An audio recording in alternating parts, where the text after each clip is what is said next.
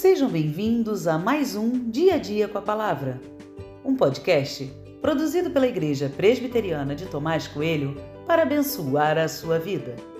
O título de hoje é Ensine pelo Exemplo e tem por base o texto de Jó 1, 5, que diz: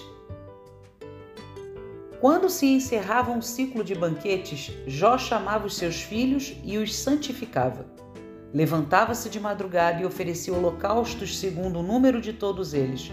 Pois Jó pensava assim: Talvez os meus filhos tenham pecado e blasfemado contra Deus em seu coração. Jó fazia isso continuamente. Jó era pai, mas não um pai qualquer.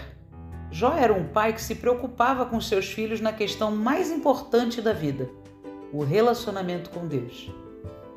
Os filhos de Jó não eram bebês e nem crianças no início da vida.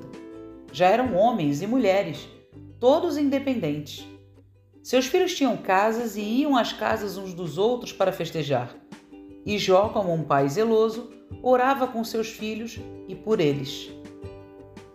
A atitude de Jó com seus filhos não deve ser apenas admirada.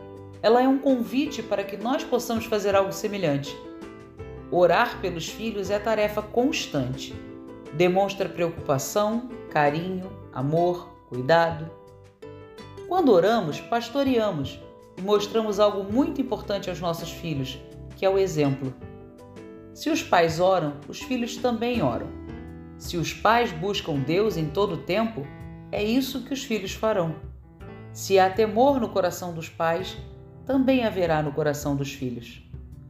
Encontramos em Jó um pai que caminha junto com seus filhos.